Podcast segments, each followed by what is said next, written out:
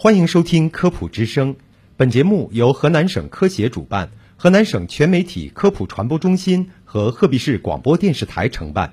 我是主持人张弛。小儿发热是儿科临床中最常见的症状之一，也是家长朋友们最紧张、最担心的症状之一。在临床中，我们经常会听到家长们焦急地询问：发热会烧出问题吗？会不会烧抽搐？会不会把脑子烧坏？等等这些问题。发热如何简易的分类？怎样进行家庭处理？哪些情况要及时就医呢？一般临床上将体温超过三十七点三度定为发热。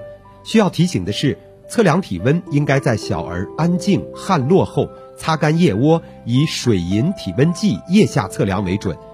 因为很多情况都会造成小儿体温一过性增高，比如刚刚哭闹过、活动后，或者刚吃过饭，衣物未及时减去，这都有可能造成体温升高。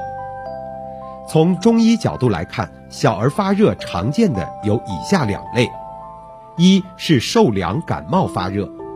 调护失宜、穿多或穿少都可能致使受凉发热，比如秋冬季节昼夜温差大，衣物没有及时增减，汗多当风，就会容易造成受凉感冒引起发热。临床除了发热外，还会见鼻塞、流涕、打喷嚏、轻微咳嗽。大一点的孩子可自诉怕风、怕冷、头疼等，均属于受凉感冒发热。还有一类为积食发热。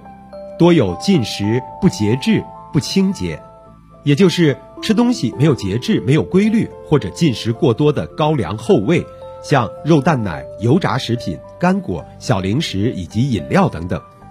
临床上除了发热以外，还会见到干呕、口臭、腹胀、大便酸臭，或者是几天不排便、小便发黄、骚味重等情况。那么小儿发热应该具体如何处理呢？中医讲究辨证论治，能更有针对性的来处理。受凉发热伴有清鼻涕的情况，可用风寒感冒颗粒，或者使用葱白两段、硬币大小的生姜三片和红糖一块煮水来喝。受凉发热伴有浊鼻涕、黄鼻涕的情况，可以选择风热感冒颗粒。如果同时有清鼻涕又有浊鼻涕，可以选择感冒清热颗粒。因受凉引起的发热，可以多揉搓背部风池、风府，一直到双肩井穴，有助于驱寒解热；提捏大椎穴，让其出痧，也有助于孩子的退热。如果是因为积食引起的发热，那么处理的重点就是消食、通腑、退热，类似于烧锅煮汤，锅底下的柴火不去掉，汤一直呈滚烫的状态，阳阳无法止沸。只能釜底抽薪，也就是通腑泻热。专家建议要多按摩腹部，顺时针的揉肚子。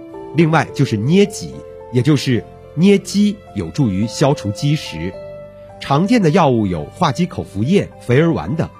如果几天大便没有排出，还可以临时使用一下开塞露来通便。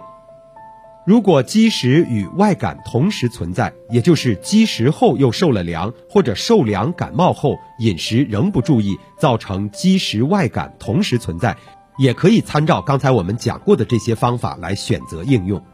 不过需要注意的是啊，一定要观察小儿的精神状态，如果持续精神萎靡、精神状态差，就要尽快就医了。此外，如果出现发热伴有抽搐、伴有呕吐，而且不吃不喝。还有皮疹以及皮下出血点等情况时，也要尽快就近就医。